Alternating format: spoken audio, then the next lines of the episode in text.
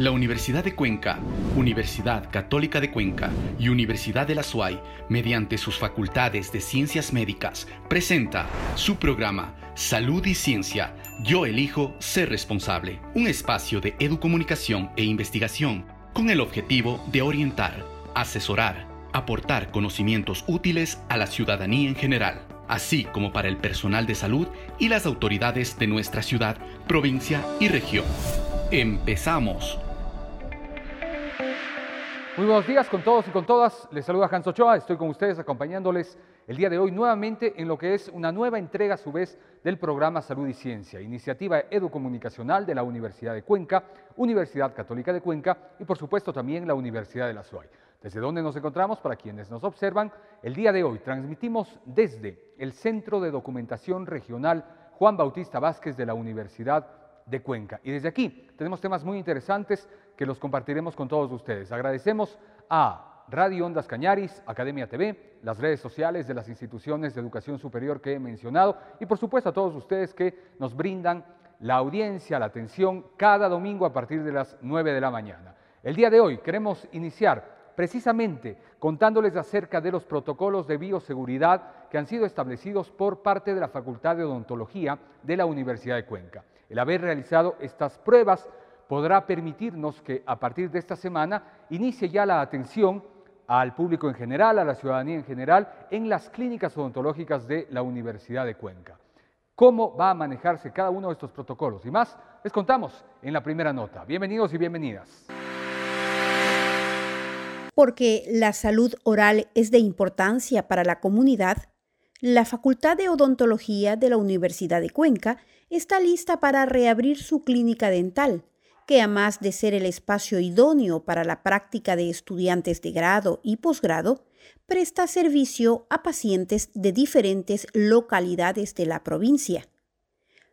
Para su apertura en estos días, se ha trabajado arduamente en la ejecución de estrictos protocolos de bioseguridad que garantizarán una asistencia profesional a sus usuarios ingresos y salidas plenamente identificadas para estudiantes, docentes y pacientes, el equipamiento adecuado y la predisposición para la atención se suman al trabajo de coordinación desde el decanato. La Facultad de Odontología a la vanguardia en el tratamiento de la salud oral en tiempos de pandemia.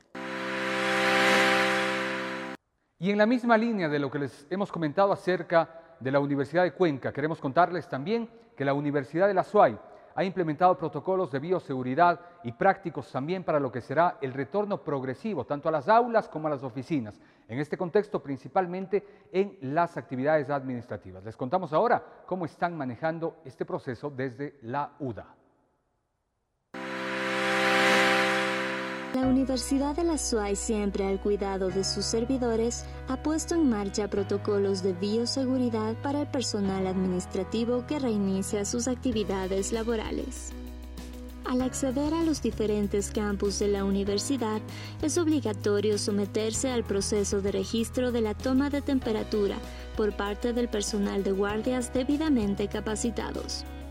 El personal debe registrar obligatoriamente los datos solicitados en la encuesta de salud ocupacional y entregarla en garita o en el dispensario médico. Para saludar se debe evitar el contacto físico. Se han instalado bandejas para la desinfección de la planta del calzado en los accesos a cada edificación es obligatorio pasar por estas. Es importante realizar un adecuado lavado de manos y desinfección al ingreso al lugar de trabajo, luego de tener contacto con superficies comunes, antes y después de colocarse la mascarilla y después de toser o estornudar. La institución ha dotado de mascarillas y equipos de protección al personal, los cuales deben ser utilizados durante la jornada laboral se debe mantener la distancia interpersonal de al menos 2 metros. Se despacharán en los lugares de trabajo solamente trámites que requieran obligatoriamente ser en físico, procurando siempre el despacho vía mail. Si algún colaborador empezara a notar síntomas como fiebre, tos seca, dificultad para respirar, entre otros, deberá reportar al médico ocupacional a que se extremen precauciones y coordinen la valoración médica.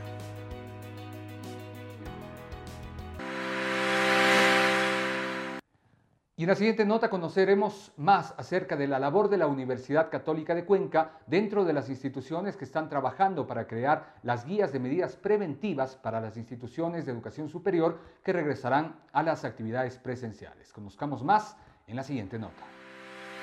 Bueno, eh, se diseñó una guía de medidas preventivas para el retorno de las universidades eh, después de la pandemia, ¿no? Entonces, lo que se hizo es reunirnos con personas de la, o profesionales de la UTPL, de la UNACH y también con el aval de SEDIA, se sacó esta publicación. Esta publicación consiste en medidas eh, preventivas para el retorno eh, durante la pandemia, eh, medidas tales como el distanciamiento, el uso de equipos de protección personal, también el distanciamiento en sí en las aulas, en el caso de que volvamos presencialmente, eh, retomar prácticas, además de, que esta guía está tomando en cuenta también eh, desde el ingreso de los alumnos, desde el transporte, cómo vienen ellos, algunas medidas preventivas del uso de, de guantes, del uso de mascarillas, del uso de, de, overoles desechables que un poco en la guía también vamos descartando, ¿no? ¿Sí? de acuerdo a la semaforización o a las disposiciones de los COEs nacionales y locales. Esta guía también pretende un poco eh, dar direccionamiento o direccionar las medidas eh, a todo el personal, ¿no? tanto administrativo, docentes, estudiantes e incluso público en general, ¿no? que va a llegar a las universidades a hacer gestiones eh, de matrículas, de hacer gestiones eh, de vinculación, prácticas profesionales y todo eso. Tips y consejos. Lavarse las manos con frecuencia proporciona más protección frente al contagio de la COVID-19 que usar guantes, pues al llevarlos puestos, si uno se toca la cara mientras los lleva, la contaminación pasa del guante al rostro.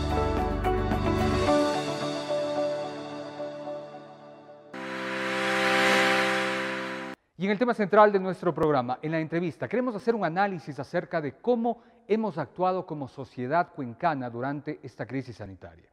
Cuáles han sido las actividades y las situaciones que han ido despertándose durante esta emergencia sanitaria y las reacciones de nosotros como seres humanos, como miembros de una sociedad.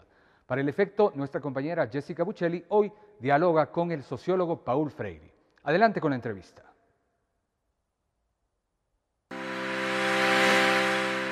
Muchas gracias, Hans. Muy buenos días. Así es, esta mañana nos encontramos con el magíster Paulo Freire, licenciado en Ciencias de la Educación, magíster en Antropología con estudios en Neuropsicología, docente universitario e investigador en temas de educación y salud. Eh, magíster Paulo, bienvenido a Salud y Ciencia. Jessica, ¿cómo está? Muchas gracias por la invitación. Estimado Pablo, esta mañana queremos hablar acerca del comportamiento de la sociedad cuencana ante la pandemia por la COVID-19.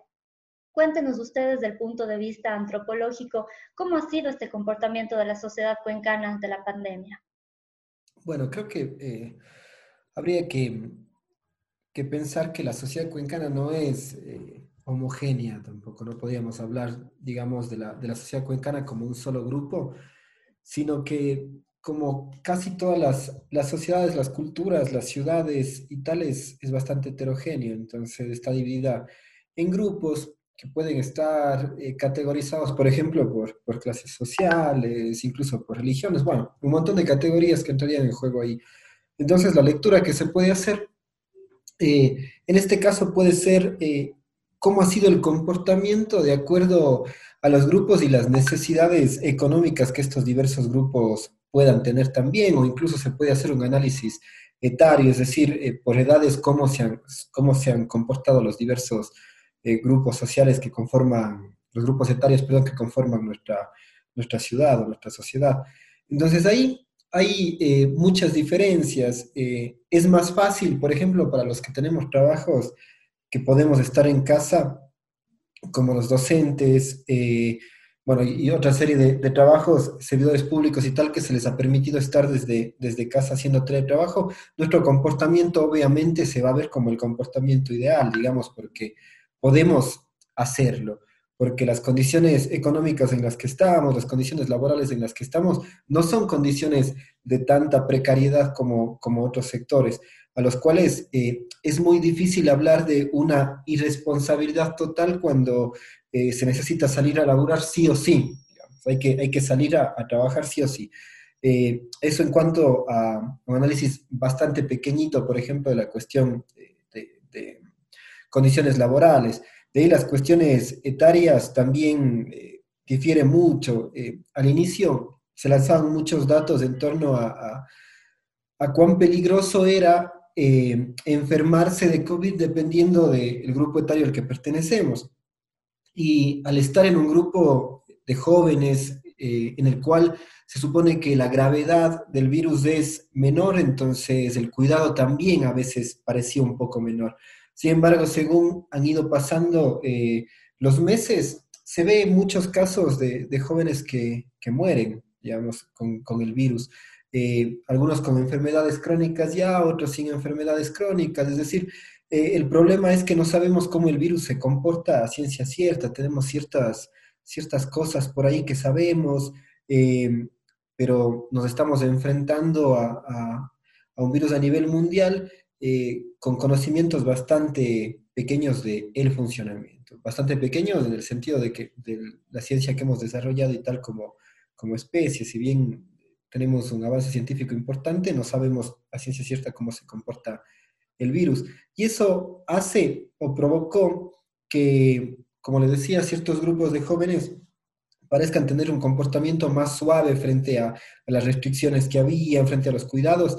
Eh, por otro lado, grupos etarios eh, de adultos mayores o de adultos con enfermedades crónicas se cuidaban mucho más, incluso de las visitas, de que gente llegue a visitarle, quienes tenemos eh, abuelos o padres que están en una, una edad eh, ya bastante grande, bastante avanzada, es mucho más el cuidado que, que lo hacemos, el cuidado que tenemos frente a las visitas, frente a, a, cómo incluso visitamos cuando lo hacemos y tal. Entonces varía mucho de ciertas, de ciertas características de la población y tal. Perfecto. Eh, Pablo, con respecto a este comportamiento de saltarse, por ejemplo, las restricciones, de, hacer fiestas clandestinas, eh, de no utilizar la, mascarilla, estos comportamientos tal vez son clásicos de la sociedad cuencana o son específicamente de los jóvenes, como usted nos comenta, de los adultos en general. Eh, si usted, bueno, si, cualquiera de nosotros, por ejemplo, lee las noticias a nivel de continente, a nivel de nuestra parte del continente Latinoamérica, incluso a nivel mundial, vean lo que ha pasado en España, por ejemplo, eh, es muy común esto, no es una cuestión solamente de nosotros. Eh, en Quito pasó, en Guayaquil pasó, y en otras ciudades alrededor del mundo ha pasado, eh, de estas fiestas clandestinas, de saltarse las restricciones, de salir sin mascarilla, y que tiene que ver con un momento complicado también de abundante información. ¿Sí? No, no es una, una sociedad del conocimiento, como alguna vez se dijo, sino es una, una sociedad de la saturación o un momento histórico de la saturación de la información. Recibimos tanta información por diversos canales, redes sociales, eh, televisión, radio, periódicos impresos y tal, eh, que mm, toda esa información a veces eh, se contrasta, choca y uno ya termina sin creer en nada. Y eso es lo que, lo que ha pasado a una generación de, de, jóvenes, por ejemplo, que reciben mucha información por sus, por sus teléfonos y a veces información que no tiene nada de, de base científica y actúan de manera que, eh, que se pueden llamar irresponsables o que, o que atentan contra otros grupos que son eh, más precarios en la población y tal.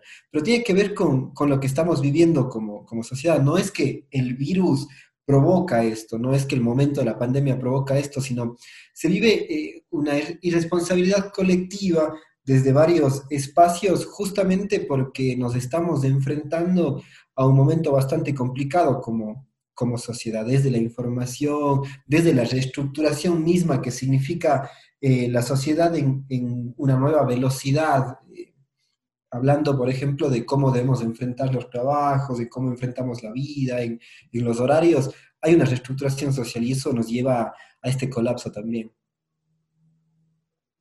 Muy bien. Eh, para concluir un poquito, ¿usted piensa que estos comportamientos en general de la, de la sociedad han influido de una manera positiva o negativa en la propagación del COVID-19?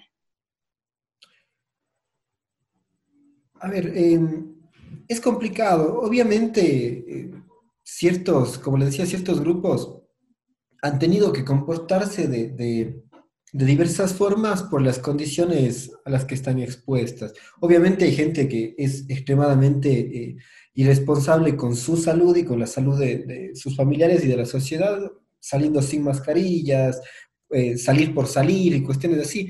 Pero como decía, hay grupos que tienen que, salir a, trabajar sí o sí, que tienen que salir a los mercados y tal. El mismo hecho de, que tengamos que salir a, hacer las compras a los bancos y tal, puede ya propagar el, virus. Eh, sin embargo, hay eh, grupos que obviamente con, ciertas actividades eh, han convertido a la situación en una situación más peligrosa. Eh, me pongo a pensar, por ejemplo, en, cuando comenzó, cuando estalló este problema en, Italia y en España, eh, la propagación tuvo que ver mucho con el hecho de, no entender la necesidad, por ejemplo, de quedarse en casa, el hecho de, pensar que, el virus era una simple gripe, de también eh, mucho desconocimiento desde la ciencia en torno a lo que, lo que estaba pasando, desconocimiento porque, porque realmente ignorábamos cómo, cómo estaba funcionando el virus, cómo funcionaba, cuál era incluso la letalidad que tenía y tal.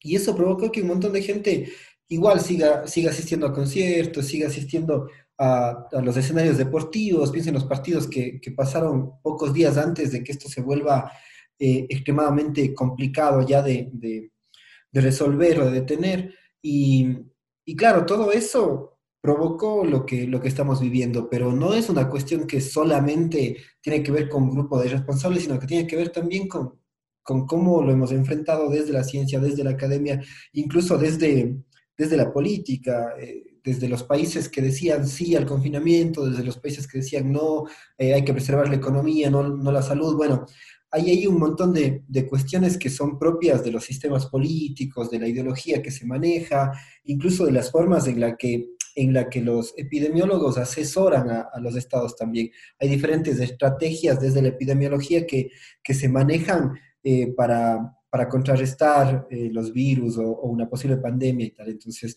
todo eso ha sido parte de, de, estrategias, de las formas en las que hemos entendido, de las precariedades en las que vivimos en distintos países. Es decir, los contextos tienen mucho que ver con cómo las sociedades viven esos procesos. Listo, Pablo, muchísimas gracias por su tiempo y por estar en nuestro programa Salud y Ciencia. En la siguiente nota nos encontramos con Jessica Buccelli y el doctor Fray Martínez. ¿De qué hablamos? De las estadísticas, de las cifras. Conozcamos más esta información que es muy importante para seguir afrontando la crisis sanitaria. Buenos días. Analizamos el comportamiento de la COVID-19 en la provincia de La Suaya en época de pandemia con datos disponibles en el portal del Ministerio de Salud hasta el miércoles 14 de octubre del 2020. La provincia de Suaya se mantiene en el cuarto lugar, con un total de 9.732 casos, una tasa de letalidad de 1.73, es decir, que por cada 100 personas que enfermaron, dos aproximadamente fallecerían por esta enfermedad. El número de casos ha ido descendiendo desde la semana de mayor producción que fue del 22 al 28 de agosto hasta la semana del 26 de septiembre al 2 de octubre en el cual se registran 357 casos. Las actualizaciones del Ministerio no han reflejado eh, producción explosiva de casos, lo cual habla bien también del comportamiento de las personas. El promedio diario de casos entonces también ha ido disminuyendo de 125.6 que fue en la semana del 22 al 28 de agosto hasta 51 casos en la semana del 26 de septiembre al 2 de octubre. Los últimos datos que acabamos de dar Estos últimos, estos 51.0 casos de promedio diario posiblemente se modifiquen a partir de las actualizaciones, pero no esperamos, como decíamos, un incremento inusitado. Esto nos alegra, sí, en parte. La pregunta que todos nos hacemos es, ¿seguirá descendiendo el número de casos hasta que desaparezca la pandemia? Y la respuesta es no en esta etapa. La pandemia COVID-19 es de fuente propagada. Esto significa que se transmite de persona a persona a partir de los casos que tienen el virus, a partir de los enfermos que padecen esta, este, esta enfermedad. Entonces, también va a depender esto de la susceptibilidad de las personas, del tiempo que corresponde al periodo de incubación, ¿no? Y todos venimos escuchando que a nivel de Europa, por ejemplo, ya se observa una segunda ola y también es posible que venga una tercera ola. ¿Cuál es el mayor problema? El mayor problema es que en una segunda ola el número de casos podría ser mucho mayor y el número de fallecidos podría ser mucho mayor porque las personas nos confiamos considerando que ya venía en descenso el número de casos. Como una observación particular tenemos de que eh, la pandemia que se produjo entre los años 1918, 1919 y 1920 de gripe española fue la segunda ola en la que se produjo mayor número de casos y el número de muertes fue mucho mayor al que se había presentado en una primera fase. Tengamos precauciones, las precauciones correspondientes. Por favor, tengan en cuenta esto de la aireación de los espacios. Una persona que ha tenido el virus o que está enferma y que llega a determinado lugar podría dejar el virus suspendido luego de que habla, luego de que estornuda o tose. En sus micropartículas podría quedar el virus suspendido en el aire. Hay necesidad de airear, hacer que las corrientes, eh, abrir las ventanas, abrir las puertas para que el aire circule y se renove el contenido del aire en un determinado lugar.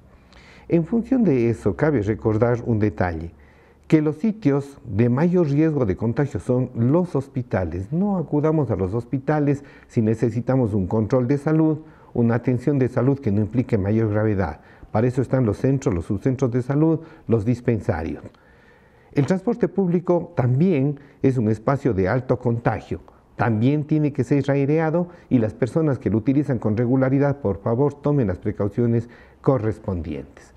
Sigamos con el lavado de manos, sigamos con el uso de la mascarilla y el distanciamiento social y exijamos que las demás personas también lo cumplan. Buenos días. Muchas gracias, doctor, por su intervención. A continuación, daremos a conocer los datos estadísticos de la provincia de La Suay emitidos por el Ministerio de Salud Pública. 9.732 casos positivos. 6.582 casos recuperados, 168 fallecidos. De esta manera finalizamos nuestro segmento. Continuamos contigo, Hans. Muchas gracias. Y de esta manera llegamos a la parte final. Salud y Ciencia termina por hoy. Esperamos poder encontrarnos el próximo domingo a través de estos mismos canales de comunicación en los que hemos tenido la oportunidad de ser parte de un proceso también. Así es que será hasta la próxima semana. Sigan protegiéndose, sigan cuidándose, que es fundamental, pero sobre todo seamos responsables siempre. La Universidad de Cuenca, la Universidad Católica de Cuenca, por supuesto la Universidad de la SUAY, despiden así esta emisión de Salud y Ciencia. Tips y consejos. Utilizar mascarilla médica durante mucho tiempo puede ser incómodo pero no provoca intoxicación por CO2 ni hipoxia. Una vez puesta, compruebe que esté bien colocada y que le permita respirar con normalidad.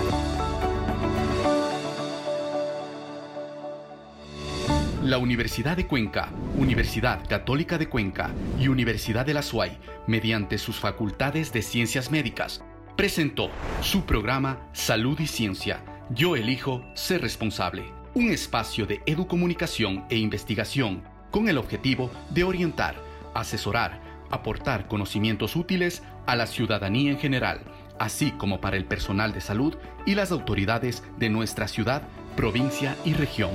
Hasta una próxima oportunidad.